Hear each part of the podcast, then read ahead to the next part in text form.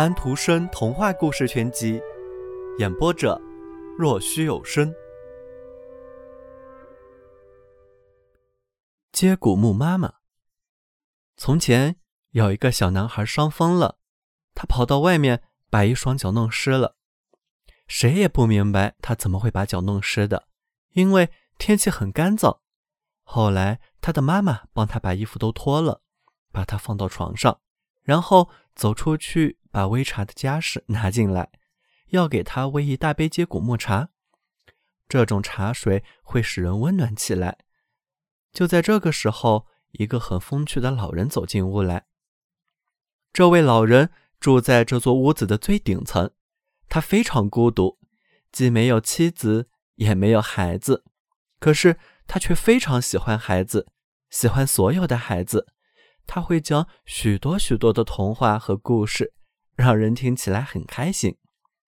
妈妈说道：“好了，你把茶喝了，说不定他会给你讲个故事呢。”老人很慈祥的微笑着说：“是啊，要是我会讲个新的故事就好了。”小家伙的脚是怎么弄湿的？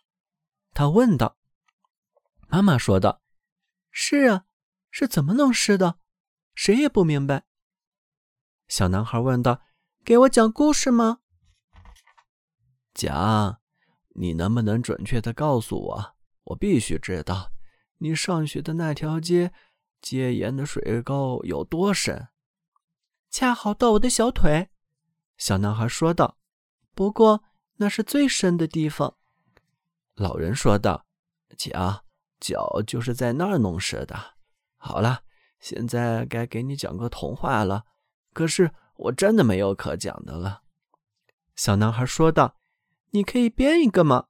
妈妈说道：“不论你看见什么，都能编成童话；不论你摸到什么，都可以讲个故事。”是的，可是那样的童话和故事都不中听。呃，可不是，真的童话故事是自己来的。他们敲着我的头说：“我来了。”是不是？很快就会敲你的头了，小男孩问道。妈妈笑了，在茶壶里搁了点接骨木茶，又倒了些开水进去。讲吧，讲吧。好的，等童话自己来了就讲。但是童话这家伙是很有架子的，只有他高兴了才会来。啊，等一下，他突然说道：“有了，呃，小心。”现在茶壶里就有一个。小男孩望了望茶壶，壶盖升了起来，越升越高。接骨木花从里面钻了出来，又新鲜又白。从茶壶嘴那儿长出了粗壮的长枝，朝四边展开，越来越大，成了最美的接骨木丛。这一大棵树朝床这边长了过来，把床幔都拨向了两边。哎，花开得多茂盛！气味多么馨香！树中央坐着一位慈善的老妇人，穿着一件很奇特的衣服，衣服的颜色很绿，就像接骨木的叶子的颜色。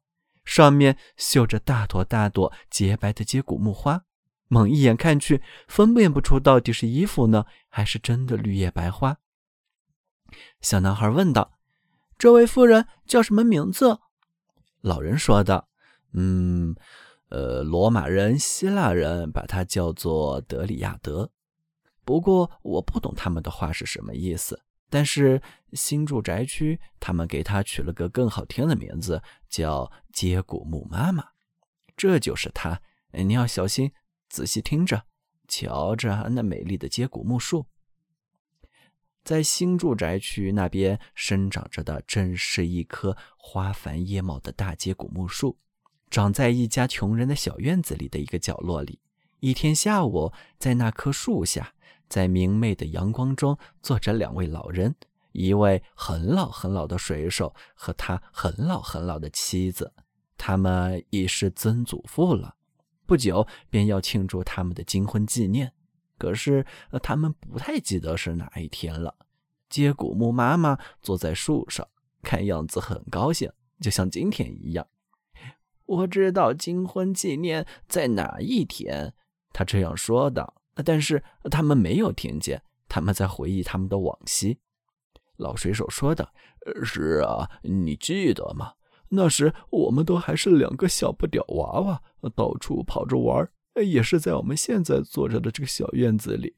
我们把树枝插在土里，栽花种树玩。”老妇人说道：“记得，我记得很清楚。我们把那些树枝浇水，其中一只是接骨木枝子，它生了根，抽出了绿枝条，现在长成了大树了。我们老两口就在这棵树下坐着。”他说道：“可不是，在那个犄角上有一只水盆，我的船就在里面飘着。”那是我自己刻出来的，漂的好极了。后来我自己真的到外面航海去了，当然和在水盆里行船很不一样了。是的，可是我们是先进学校的，学了点东西。他说道。后来我们参加了坚信上帝的仪式，咱们两个都哭了。可是那天下午。又手牵手爬到了圆塔上面，观看哥本哈根和大海外广阔的世界。后来，我们又跑到了菲德列斯贝公园，国王和王后在小河里乘着他们华丽的游艇游览。可是，我去航海却大不一样，航海一去就是多少多少年，每次都走得远远的。是啊，我常想着你，想得直哭。他说道：“我以为你死了，消失了，躺在深深的海底，海水冲得你时东时西。好多个晚上，我都爬了起来，看那风向标是不是在转。是啊，它当然在转，但是你没有回来，我记得非常清楚。”有一天下起了瓢泼大雨，扫垃圾的工人来到我当佣人的那家人的门口，我提着垃圾桶下来，站在门口不动了。天气真是坏透了。正当我站在那里的时候，邮差走到我身旁，递给我一封信，是你写的。是啊，这封信走过了万水千山，我一下子打开了它，读着。我笑了，又哭了，我真高兴啊！